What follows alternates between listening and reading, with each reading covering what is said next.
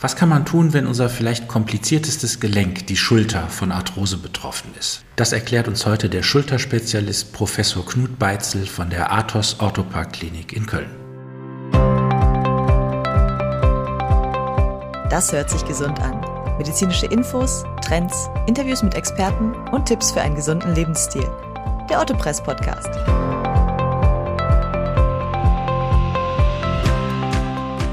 In unserem heutigen Orthopress-Podcast dreht sich alles um das Thema Schulterarthrose und Schulterprothesen. Dazu begrüße ich ganz herzlich Professor Dr. Knut Beitzel von der Athos Orthopark Klinik in Köln. Herzlich willkommen. Ja, herzlich willkommen und vielen Dank für die Einladung, auch von meiner Seite. Herr Professor Beitzel, Menschen, die Probleme mit den Hüften oder mit den Knien haben, die merken das eigentlich relativ schnell. Vermutlich, weil diese Gelenke natürlich bei Schritt und Tritt belastet werden. Ist das bei der Schulter ähnlich? Ein sehr guter Punkt, den Sie da ansprechen. Und das ist schon, glaube ich, ein sehr großer Unterschied, den wir als Schulterchirurgen auch sehen, wenn wir das vergleichen eben mit der Hüfte oder mit dem Knie. Wir Menschen laufen natürlich auf dem Knie und auf der Hüfte bei jedem Schritt. Das heißt, wenn ich eine Arthrose im Knie oder in der Hüfte habe, merke ich das bei jedem Schritt, den ich tue.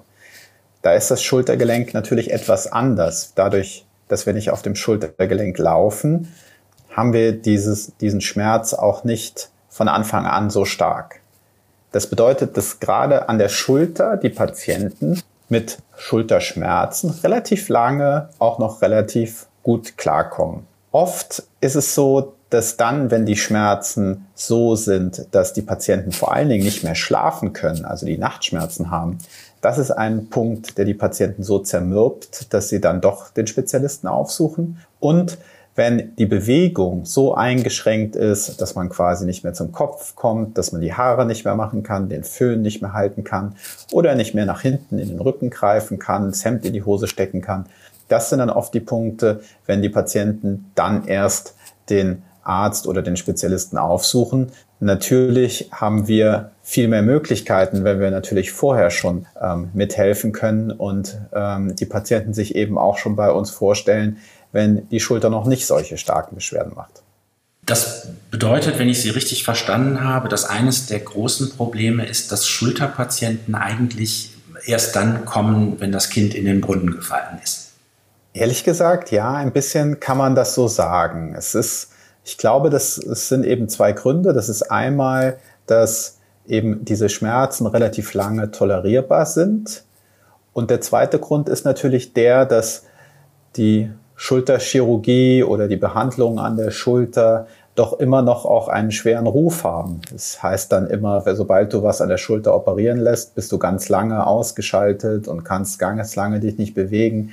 Und das ist natürlich etwas, wenn wir die Probleme schon früher erkennen, können wir natürlich mit deutlich weniger invasiven Maßnahmen auch arbeiten und können auch vieles konservativ machen und damit die Probleme eben natürlich auch viel besser lösen, als wenn die Arthrose schon so fortgeschritten ist, dass zum Beispiel das Gelenk schon sich kaum mehr bewegt oder auch der Knochen schon deutlich angegriffen ist. Wenn ich also zu Ihnen komme, wenn ich schon nachts vor Schmerzen nicht mehr schlafen kann, Gibt es dann eigentlich noch irgendwelche Möglichkeiten, ohne Operation irgendwas auszurichten? Ja, das gibt es schon. Da gibt es auch viele Möglichkeiten.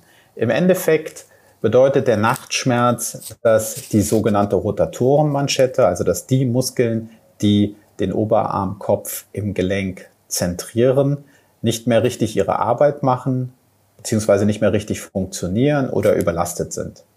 Das tritt durchaus auch auf, schon wenn man nur muskuläre Verspannungen hat, wenn die Beweglichkeit des Gelenkes eingeschränkt ist oder Verklebungen sind oder eine Fehlhaltung besteht. Und in diesen Fällen können wir mit gezielter Physiotherapie und mit gezielten Eigenübungen die Muskeln wieder kräftigen und wieder dahin bringen, dass die Muskeln wieder ihre Arbeit machen und damit diesen Schmerz sehr erfolgreich therapieren. Manchmal ist es auch so, dass es kleinere Verkalkungen gibt, die dazu führen, dass sich die Schleimbeutel in der Schulter entzünden. Das ist eine Situation, so eine Kalkschulter, die geht üblicherweise auch mit doch deutlichen Nachtschmerzen einher. Und hier können wir zum Beispiel mit Injektionen ähm, durchaus dafür sorgen, dass diese Entzündung erstmal gestoppt ist Und wenn wir dann das Gelenk wieder mit Physiotherapie auftrainieren oder eben mit Stoßwelle etc. den Kalk beseitigen, dann können wir dort auch wieder ohne Operation eine volle Funktionsfähigkeit des Schultergelenks herstellen. Aber selbst wenn man mit äh, solchen konservativen Maßnahmen nicht mehr viel ausrichten kann, ist es ja nicht so, dass äh, die meisten Patienten gleich eine Prothese brauchen, oder? Genau. Wieder zu dem, was wir am Anfang gesagt haben. Man kann so eine Arthrose am Schultergelenk relativ lange aushalten. Und oft sind die Beschwerden, die dann die Patienten so richtig stören, quasi in Anführungszeichen ein bisschen Nebenkriegsschauplätze.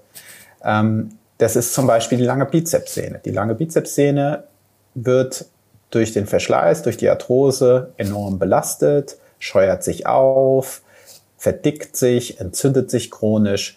Und so haben wir auch Möglichkeiten in einem frühen Stadium, wenn das Gelenk noch gut beweglich ist, mit rein arthroskopischen Verfahren, Schlüssellochtechnik, minimalinvasiv, nur zum Beispiel die Bizepssehne ähm, umzusetzen und Verwachsungen aufzulösen, um so ein Stadium, wo die, quasi die Rotatorenmanschette und die Bizepssehne die Probleme macht und die Schmerzen macht, aufzuhalten und damit die Patienten nochmal deutlich aus ihrem Schmerz zu verbessern und wieder eine deutlich bessere Funktion des Schultergelenkes zu erreichen. Wir heilen damit zwar die Arthrose nicht direkt, aber wir lösen genau das Problem, was den Patienten die meisten Beschwerden macht. Ist es so, dass man äh, mit solchen Maßnahmen dann auch das Fortschreiten der Arthrose verlangsamt? Oder ist das äh, letztlich so, dass die äh, Patienten dann nur wesentlich schmerzgelindert sind? Das ist natürlich ein bisschen die Frage, nach der wir alle suchen. Wir haben zum Beispiel mit unserer Forschungsgruppe auch Untersuchungen gemacht, dass wenn die Sehnen des Schultergelenkes nicht mehr richtig funktionieren und gerissen sind, sich die Drücke im Schultergelenk verändern, so dass es zu veränderten Druckstellen kommt und die Gelenkdrücke erhöht sind. Und wir konnten zum Beispiel in unseren Studien da zeigen, dass wenn man dann die Rotatorenmanschette wieder flickt, also die Schulter wieder in den Zustand bringt, dass das Gelenk wieder optimal läuft, wir diese Drücke auch wieder normalisieren können. Das sind jetzt natürlich erste Ansätze ähm, und das ist schwierig insgesamt zu zeigen, aber es gibt uns schon die ersten Ideen, dass wenn wir im richtigen Moment so ein Schultergelenk wieder zur richtigen Funktion bringen, wir durchaus eine Chance haben, das Fortschreiten der Arthrose zu verlangsamen, wenn nicht vielleicht auch sogar zu verhindern, dass es richtig fortschreitet. Irgendwann ist es aber ja so, dass nichts mehr geht. Also man kennt das von Hüfte und Knie, der Knorpel ist abgerieben und Knochen reibt auf Knochen. Wann ist es denn Zeit für eine Prothese? Das ist auch wie am Kniegelenk und auch an der Hüfte natürlich sehr individuell auf den Patienten. Das ist ein wirklich häufiges Schlagwort von uns, dass wir nicht das Röntgenbild operieren, sondern dass wir uns mit dem Patienten, den Patienten auch untersuchen und auch versuchen herauszufinden, wo der Leidensdruck des Patienten ist, weil das gibt uns diesen Moment, wann der Patient optimal von einem künstlichen Gelenk profitiert. An der Schulter kommt nun mal jetzt auch wieder hinzu, dass wir den Knorpel und den Knochen optimal brauchen, aber wir brauchen eben auch die umgebende Rotatorenmanschette. Und je kaputter das Gelenk wird, desto mehr läuft das aus dem Ruder und läuft nicht mehr zentriert und es reibt sich dann der Knochen ab, so dass wir beim Aussuchen, welche Prothese wir nehmen können, durchaus berücksichtigen müssen, ob die Rotatorenmanschette noch richtig funktioniert und wir uns darauf verlassen können oder ob es schon so weit ist, dass die Rotatorenmanschette auch kaputt ist und wir quasi sowohl das Gelenk ersetzen müssen, als auch die Funktion der Rotatorenmanschette wieder hergeben müssen. Das ist also ein Unterschied, was da für Prothesen eingesetzt werden.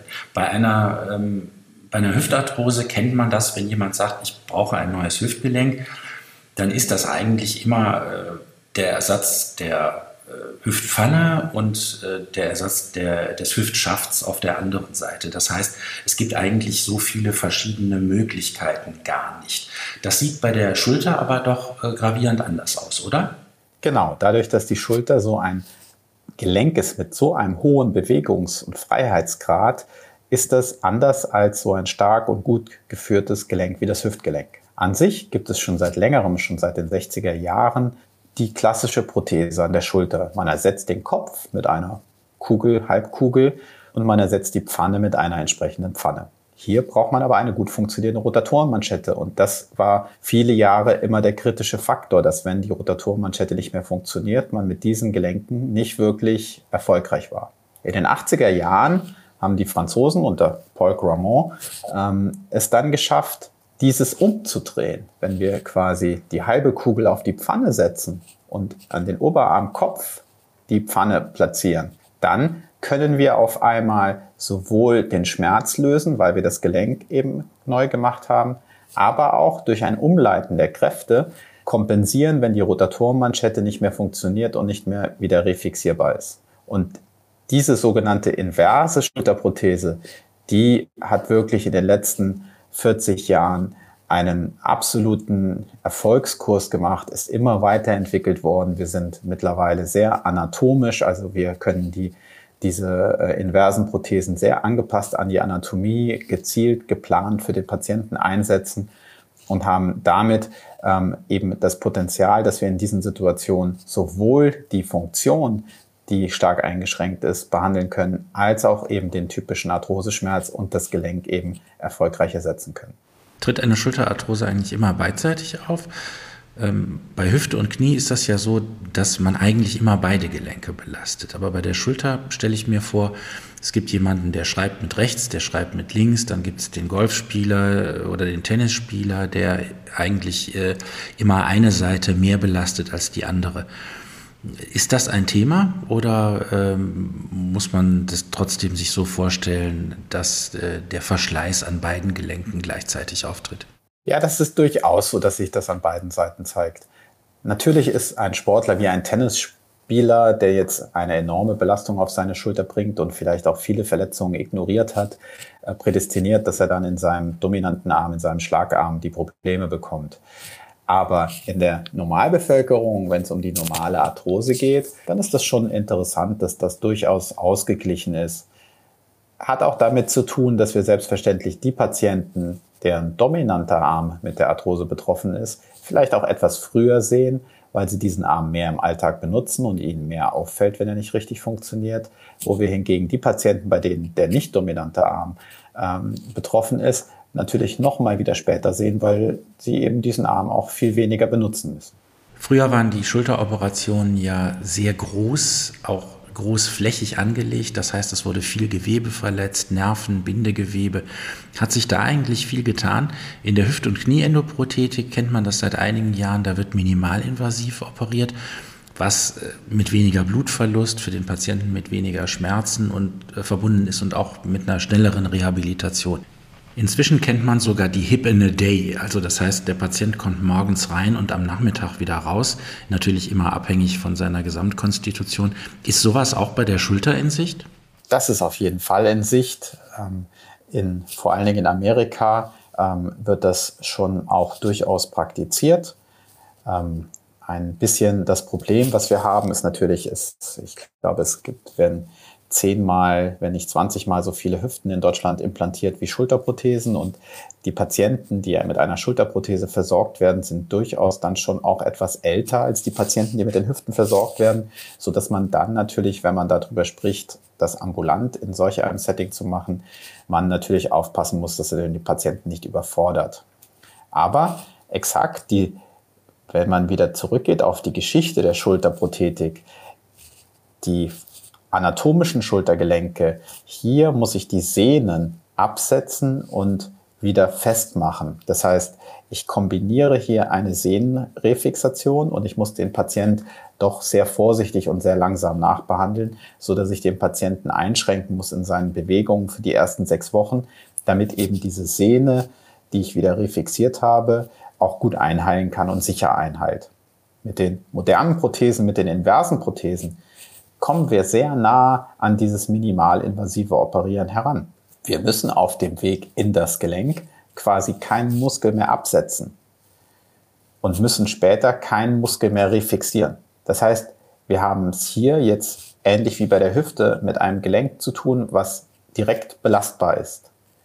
Es gibt natürlich noch Wundheilung, es gibt noch Nachblutungen, so dass man dem Gelenk die ersten zwei Wochen schon Ruhe gibt und das Gelenk auch die ersten zwei Wochen ein bisschen mit einem Kissen aus dem Alltag herausnimmt. Aber an sich sind wir hier in der Schulterchirurgie schon auf einem sehr guten Weg und können hier mittlerweile auch viel, viel rascher unsere Patienten nachbehandeln und den Patienten viel mehr Freiheiten nach der Operation geben.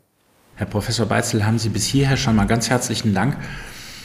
Die Schulterarthrose ist natürlich auch in unserer Zeitschrift Orthopress immer wieder Thema. Eines der Themen, zu denen wir vielleicht äh, mit die meisten Zuschriften von Leserinnen und Lesern bekommen. Meine Kollegin Andrea Freitag hat für uns ein paar Fragen zusammengetragen. Eine Leserin fragt, zwei meiner Bekannten haben bereits eine Schulterendoprothese, aber ihre Erfahrungen sind ganz unterschiedlich. Während die eine nach zwei Wochen keine Beschwerden mehr hatte, hat die andere immer noch mit Schmerzen und Bewegungseinschränkungen zu kämpfen. Woran kann das liegen? Ja, das spiegelt, glaube ich, auch so meine klinische Erfahrung wieder, dass wirklich gerade an der Schulter bei den Arthrosen des Schultergelenkes wir ganz unterschiedliche Stadien haben.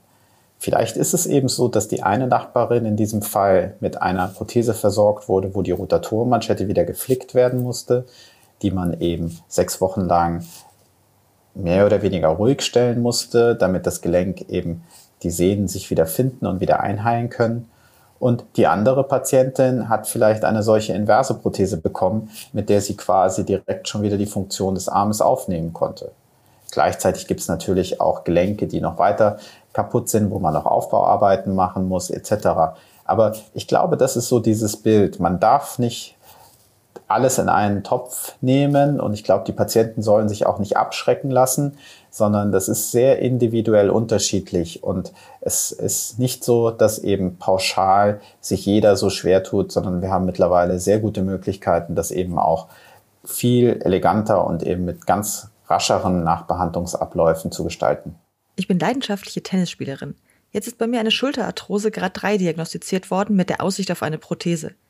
Kann ich mit dieser Prothese meinen Sport weiter ausüben oder bin ich dadurch eingeschränkt und muss mir etwas anderes suchen? Genau, also wir wissen aus unseren Ergebnissen und aus den Studien auch, dass eigentlich der sogenannte Return to Sport, dass die Patienten wieder zu den Sportarten zurückkommen, die sie auch vorher gemacht haben, recht gut ist. Da sind wir bei über 80 Prozent.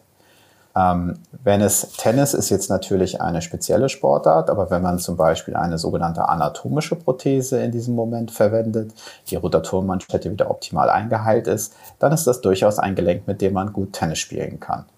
Und selbst mit den inversen Schulterprothesen, wenn diese eben entsprechend im richtigen Stadium und gut funktionierend eingebracht werden, dann ist so etwas wie Tennisspielen durchaus möglich.